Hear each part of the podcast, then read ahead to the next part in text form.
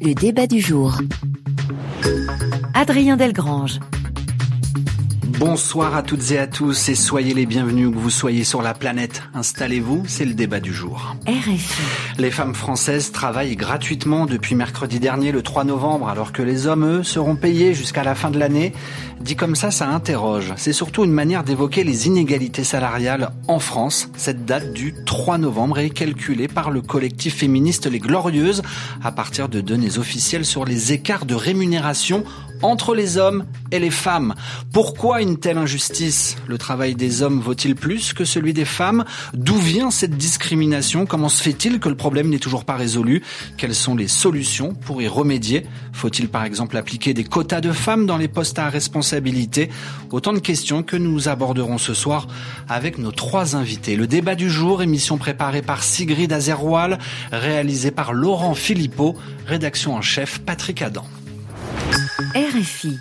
INSAF El Assimi, bonsoir. Bonsoir. Et soyez la bienvenue, vous êtes la porte-parole du mouvement Les Glorieuses, Les Glorieuses en quelques mots. C'est une newsletter féministe qui aborde des sujets de société tels que la politique, l'économie ou encore la culture. Vous êtes aussi la créatrice de la plateforme numérique Ma Juste Valeur. Vous êtes aussi euh, juriste financier, experte en égalité salariale et en négociation de rémunération. C'est ce que nous verrons aussi. En face de vous, Marie-Laure Méolance, bonsoir. Bonsoir Adrien. Merci d'être là. Avocate en droit du travail au sein du cabinet Victoire Avocat et fondatrice du podcast Droit devant. Et puis au téléphone avec nous ce soir, Françoise Milewski. Bonsoir. Bonsoir. Et merci d'avoir répondu euh, présente, économiste à l'OFCE, Observatoire français des conjonctures économiques, et au sein du programme de recherche en enseignement des savoirs sur le genre. Merci à toutes les trois d'être ici présentes. Première question, Insaf euh, El Assimi, quand vous dites euh, les femmes travaillent gratuitement jusqu'à la fin de l'année, faut-il faire de la provocation pour faire avancer ces idées? Je ne, je ne, pense pas qu'il qu faille faire de la provocation. En revanche, présenter les faits de manière percutante pour éveiller les consciences et appeler à l'action, oui. Alors quand vous dites gratuitement, vous dites quoi exactement? En fait, euh, quand on dit gratuitement, ça veut dire qu'à partir du 3 novembre à 9h22 et, et jusqu'à la fin de l'année, les femmes cessent d'être rémunérées pour leur travail. À travail euh, égal avec les hommes? Absolument. À partir de quelles données vous avez calculé ce, ce manque à gagner pour les, les, femmes françaises Nous nous sommes basés sur les données qui ont été publiées par euh, l'Institut de statistique de l'Eurostat, donc l'Institut de statistique de l'Union européenne, qui calcule l'écart de salaire entre les hommes et les femmes à 16,5%. Marie-Laure Méolance, comment expliquez-vous euh, cette euh, discrimination La France ne s'est-elle pas détachée du patriarcat? C'est encore effectivement une société très patriarcale, euh, sexiste aussi, et ça a été euh, constaté euh, par le législateur qui a pris des mesures. Qui, la loi Copé-Zimmermann a 10 ans maintenant, donc c'était les, premières mesures qui sont intervenues en faveur des, quotas finalement hein, d'implantation définitive des femmes au sein des conseils d'administration avec un seuil qui était fixé à l'époque à 40%, qu'il est toujours. Euh, et aujourd'hui, eh bien, euh, on a cet index égalité qui est intervenu aussi récemment, qui est un, un outil euh, utile pour décliner plus durablement encore la présence des femmes euh, au sein des entreprises. Françoise Milewski, vous travaillez sur le sujet de, depuis des années. Des lois ont été promulguées pour lutter contre cette discrimination et, et rien ne bouge vraiment. Comment l'expliquez-vous? Non, rien ne bouge vraiment. Il y a beaucoup de lois, euh, en particulier euh, depuis 1972, on dit à travail égal, salaire égal, c'est une loi. Et je voudrais même ajouter le fait que euh, les données d'Eurostat concernent une comparaison sur les pleins temps. Si on prend la totalité de l'écart de rémunération entre les femmes et les hommes, c'est au-delà de 17%, ça atteint presque 25%. Donc, ce que touchent les femmes et ce que touchent les hommes, il y a 25% d'écart. Alors, il y a plusieurs facteurs qui entrent en ligne de compte. Il y a d'abord un écart de temps de travail, parce que ce sont les femmes qui travaillent, les femmes, un certain nombre de femmes travaillent à temps partiel. Le temps partiel, c'est essentiellement une affaire de femmes. Donc, c'est la première raison qui fait qu'il y a un écart de salaire. Et puis, la deuxième grande raison, c'est le fait que les femmes et les hommes euh, ne travaillent ni avec les mêmes métiers, ni dans les mêmes secteurs. Et malheureusement pour les femmes, ce sont des secteurs où les revenus sont dévalorisés. On l'a bien vu au moment de la crise sanitaire. Euh, tous les métiers du soin, tous les métiers de l'attention aux autres sont sous-payées euh, par rapport à un certain nombre de métiers d'hommes. Et puis enfin, il y a une petite partie qui est ce qu'on appelle la discrimination pure, qui est de l'ordre de 7 à 8 qui est euh, eh ben, à travail égal, le salaire n'est pas égal. Mais cela n'est qu'une petite partie, et quand on parle d'écart de salaire, il faut vraiment prendre la totalité et essayer de résorber la totalité, parce qu'en fait, euh, le travail n'est pas égal pour les hommes et les femmes.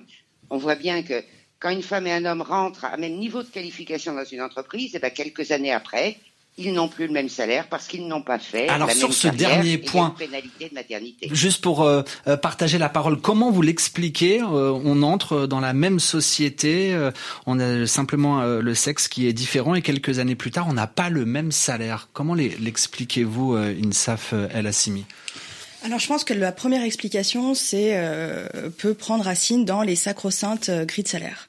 En fait, quand on est jeune étudiant et jeune diplômé, du coup, et qu'on arrive sur le marché du travail, on a cette fausse croyance que euh, notre valeur en tant que professionnel est déterminée par l'entreprise.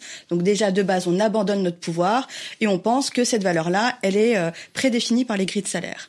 Donc on ne négocie pas son salaire à l'entrée et ensuite euh, la véritable écart de salaire intervient à partir du moment où euh, et c'est là où on aperçoit le décrochage, c'est à partir du moment où il y a la première maternité chez la femme. Donc il y a ce moment d'arrêt qui n'est pas qui a un moment d'arrêt qui est légal de deux mois et demi, hein, donc c'est pas non plus trois ans. Mais à partir de ce moment-là, l'entreprise part du principe que la femme n'est plus intéressée, n'est plus investie et se désengage. Et donc elles n'ont pas accès aux mêmes promotions, elles n'ont pas accès au même périmètre de, de travail, ni de contenu de travail, ni de, de poste. Et du coup, il y a un écart de salaire qui commence à se creuser à ce moment-là et qui termine euh, à la fin euh, vers les écarts de salaire qu'on connaît. Alors effectivement, il y a une responsabilité claire euh, des entreprises dans ce constat de fait qu'on qu'on fait tous, mais il y a aussi, je pense, un, un symptôme un peu de bon élève qu'on qu'on relève chez la plupart des femmes qu'on accompagne. C'est euh, cette culture qui consiste à se dire que si finalement on travaille bien, euh, on sera euh, naturellement récompensé. C'est un peu ce qu'on inculque à toutes les, les petites filles quand euh, à l'école déjà, hein, dans le système scolaire, et qu'on retrouve encore de manière très présente dans l'entreprise. Euh, on se dit que voilà, euh, lorsque la valeur de notre euh, travail euh, n'est pas euh, contestée, eh bien, on n'a pas nécessairement besoin d'aller euh, quémander une rémunération et qu'elle va naturellement intervenir. Or, c'est un c'est un biais et ça ne se passe pas comme ça. Il y a effectivement le savoir-faire qui est une donnée importante, mais il y a aussi le faire savoir. Donc, il faut constamment valoriser ses propres compétences et faire de l'autopromotion auprès de son employeur. Et c'est ce que vous dites aussi différemment, lutter contre le syndrome de l'imposteur. Oui, c'est deux syndromes en fait qui, qui sont très euh, révélateurs dans les dans les euh, profils féminins. Donc cette posture de bon élève et puis ce syndrome de l'imposteur. Une femme a besoin de se sentir extrêmement légitime pour aller chercher et demander une augmentation. Elle doit euh, considérer euh, avec ses propres euh, son propre prisme qu'elle est particulièrement pertinente pour entamer une démarche de ce type. Alors moi, je suis absolument d'accord avec Marie-Laure, hein, évidemment, euh, mais à mon sens, ce n'est qu'une jambe du problème. Quand on parle des inégalités salariales, on se concentre, on a tendance à se concentrer sur quelles sont les lacunes des femmes et, pour, et de les expliquer d'ailleurs. En revanche, euh, ce qu'on oublie aussi de préciser euh, quand on aborde ce sujet-là de manière globale, c'est que l'autre jambe du problème est la juste reconnaissance des talents féminins par les entreprises. Les entreprises tablent quelque part sur ce syndrome de l'imposteur, sur ce syndrome de la bonne élève. Euh, les femmes, comme le disait Marie-Laure, ont tendance à être un peu scolaires dans leur démarche et euh, elles se disent bah c'est comme à l'école, si j'ai des bonnes notes, je vais être augmentée. Et il y a des euh, il y a aussi des systèmes de gradation et de notation dans les entreprises.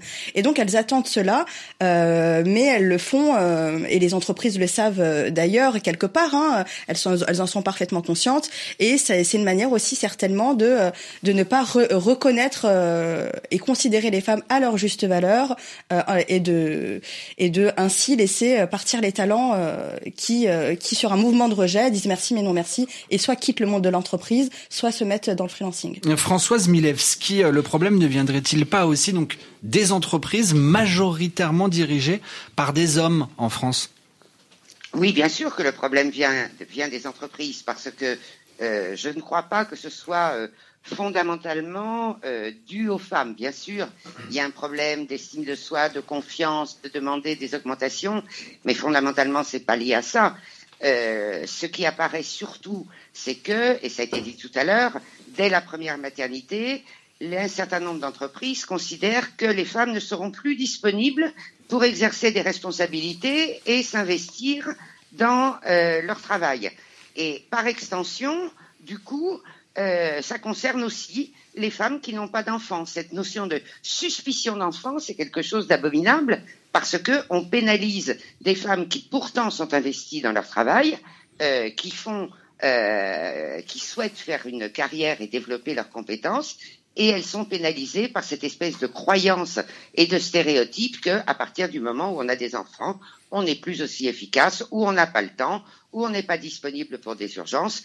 Or, la réalité est tout autre. Donc, il y a toute une action à faire dans les entreprises pour que ces comportements stéréotypés euh, au niveau des directions d'entreprise et des DRH euh, soient modifiés. Alors, euh, vous accompagnez Marie-Laure Méolance des femmes pour les aider, notamment à négocier, leur apprendre à, assumer leurs valeurs et, à, à, les juger sur leurs juste valeur. Euh, dites-nous les principaux conseils que vous leur livrez.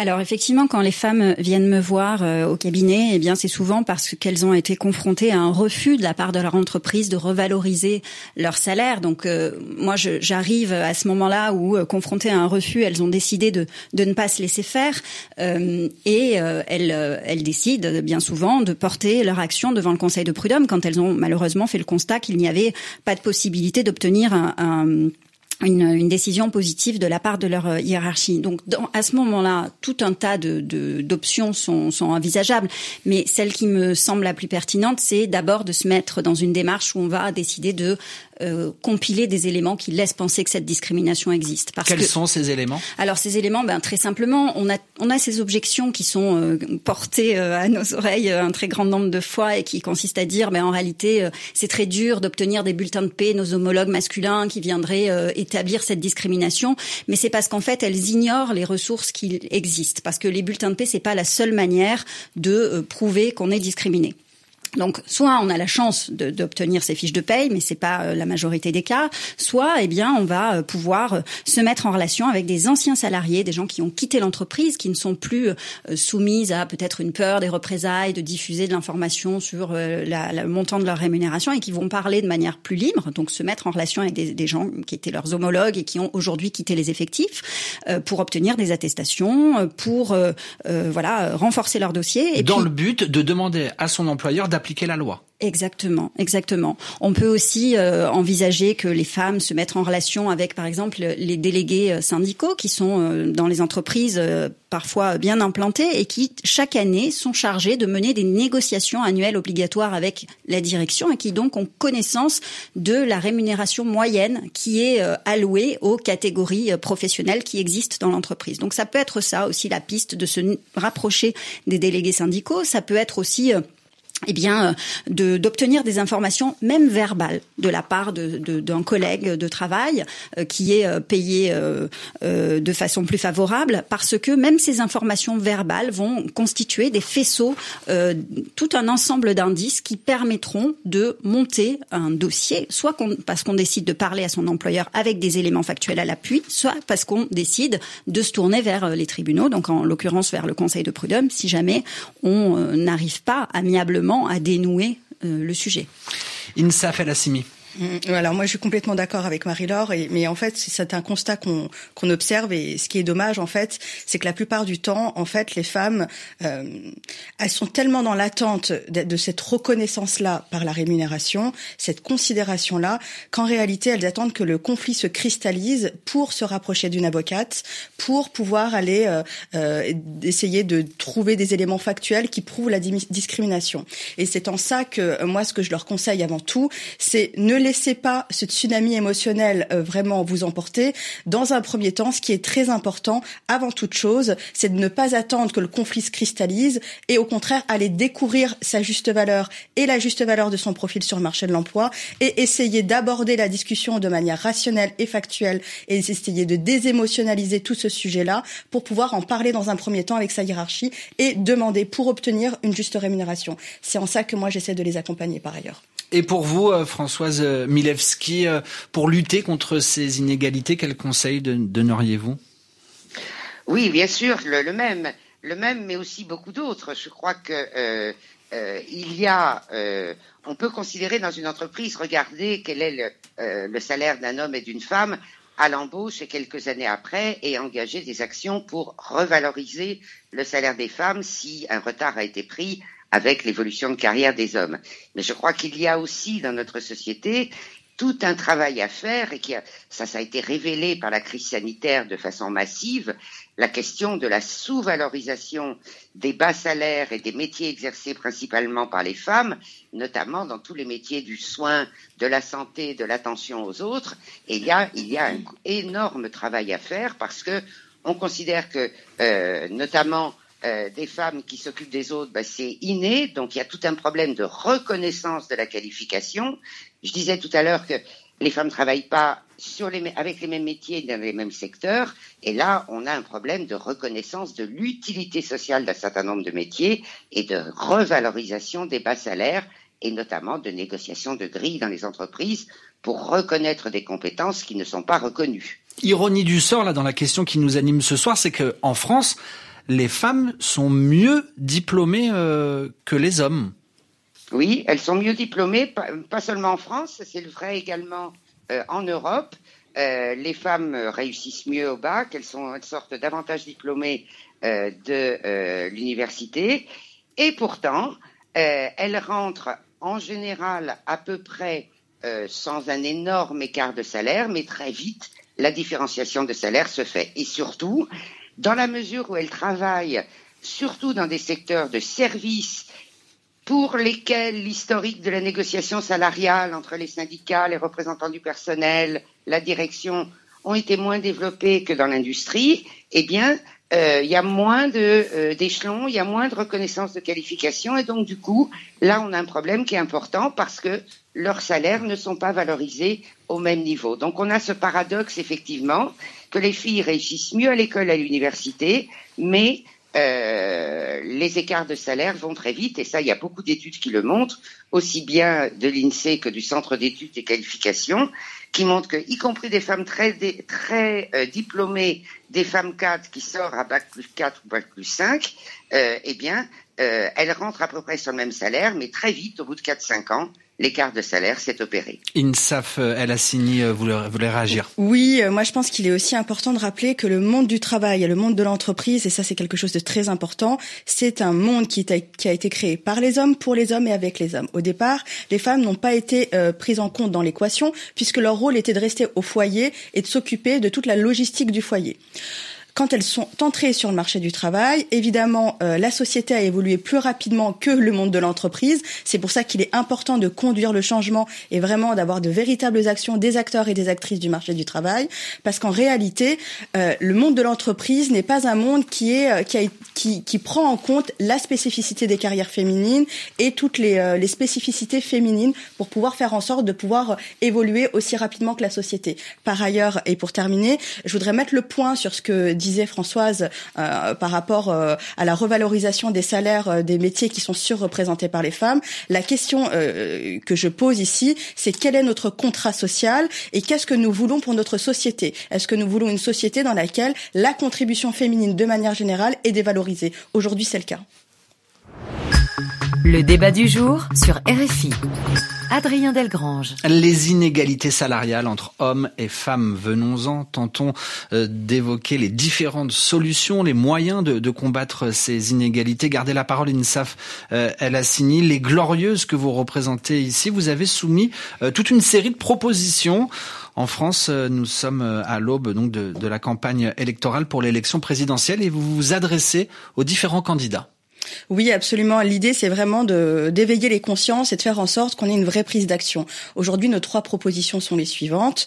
Euh, le principe des conditionnalité, concrètement, ça veut dire quoi? C'est conditionner tous les marchés publics, les subventions et les prêts garantis par l'État. On sait qu'il y a beaucoup d'entreprises françaises qui en ont bénéficié suite à la crise Covid, euh, au fait qu'elles respectent l'égalité dans leur structure. La deuxième, c'est la revalorisation des salaires des euh, dans des métiers qui sont largement surreprésentés par les femmes. Et enfin, la troisième, c'est avoir un congé parentalité, donc maternité plus paternité, qui serait d'un an euh, versus deux mois et demi uniquement pour les femmes et 28 jours pour les hommes. Est-ce le plan politique qui doit euh, résoudre euh, l'équation? Euh, Je m'adresse à vous, Marie-Laure Méolance. Ben effectivement, avec l'échéance présidentielle, le quinquennat d'Emmanuel Macron était très marqué par ses annonces qui étaient quand même faites avec une promesse de, de parvenir à plus d'égalité dans cette société. Donc après, la bonne nouvelle, c'est que il existe quand même des mécanismes judiciaires qui sont extrêmement efficaces pour faire valoir ses droits. Donc il ne faut pas rester euh, sur une frustration euh, d'inégalité salariale, il faut, euh, une fois qu'on l'a constaté et une fois qu'on a essayé d'entamer une médiation et qu'on n'est pas parvenu à obtenir gain de cause, se dire que tout un tas d'acteurs existent, que ce soit donc le comité social et économique, l'inspection du travail, le défenseur des droits aussi, l'ancienne ALD dont on n'a pas parlé, mais qui intervient régulièrement dans ce type de problématique. C'est une saisine gratuite de ce défenseur des droits, euh, cette, qui, qui va permettre de formuler un certain nombre de recommandations auprès de l'employeur ou même des injonctions, initier des médiations. Donc il a tout un tas de pouvoirs. Il peut aussi intervenir dans les procès prud'homaux. Euh, donc il faut ça, il faut pas hésiter à euh, s'informer sur ses droits. Euh, on a aussi la possibilité, quand on est salarié, de demander à un juge prud'homal à ce que l'employeur soit condamné à produire un certain nombre de, de documents qui permettront d'établir une discrimination éventuelle. Donc il ne faut pas hésiter à s'informer sur ses droits, à activer éventuellement une action judiciaire si on est confronté à une inertie euh, qu'on juge coupable. Et puis euh, euh, et puis et puis voilà, ce, ce éventuellement ce, ce prendre conseil aussi auprès des gens qui, qui aident à la négociation de la de la rémunération comme comme INSAF par exemple. Euh, moi, j'appuie euh, particulièrement ce que dit Marie-Laure. Hein. Il ne faut pas hésiter à aller s'informer sur les moyens de droit qui sont à notre disposition et pas attendre que le conflit se cristallise et mmh. euh, se retrouver un peu coincé parce qu'on n'a pas on n'a pas trouvé des preuves factuelles avant pour pouvoir les appuyer à notre dossier, pour pouvoir vraiment voilà plaider sa cause justement auprès de son entreprise. La difficulté, c'est que la majorité, la majeure partie du temps, on oublie. Les femmes abandonnent leur pouvoir. Elles ont tellement confiance à leur, en leur employeur qu'elles sont persuadées qu'il n'y a pas de raison qu'ils les sous-considèrent ou qu'ils les sous-rémunèrent. Alors que malheureusement, il faut se préparer au pire pour préparer le meilleur aussi. Est-ce qu'on pourrait imaginer remonter aux racines du problème et réformer le système, le système éducatif français, autrement dit, euh, se pencher sur la question des dès euh, le plus jeune âge, Françoise Milewski Oui, je voulais à toutes les mesures qui ont été euh, citées que euh, j'approuve évidemment, ajouter deux petites choses.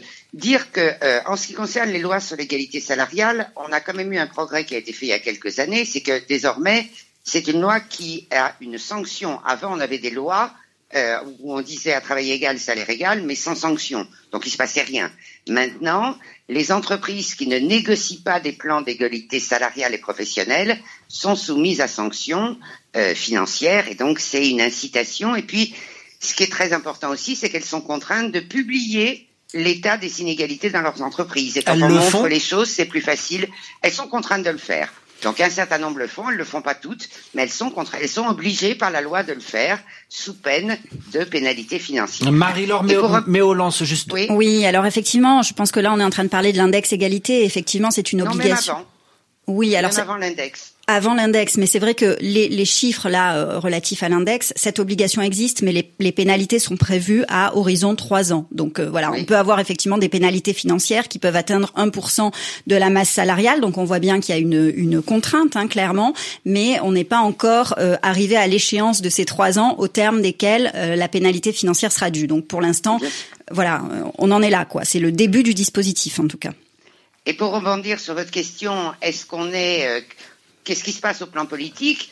Je crois que pour combattre les inégalités salariales, il faut combattre toutes les inégalités et ce qui explique les inégalités salariales. Et vous mentionniez le fait qu'on intervienne dès la petite enfance, c'est effectivement très important parce que, par exemple, pour faire en sorte que euh, l'orientation scolaire et professionnelle ne conduise pas euh, les filles et les garçons vers des filières différentes, eh bien, il faut combattre ces stéréotypes dès, euh, dès l'école pour faire en sorte que chaque enfant, qu'il soit fille ou garçon, et chaque jeune ensuite, homme ou femme, se projette dans des métiers qui soient des métiers équivalents.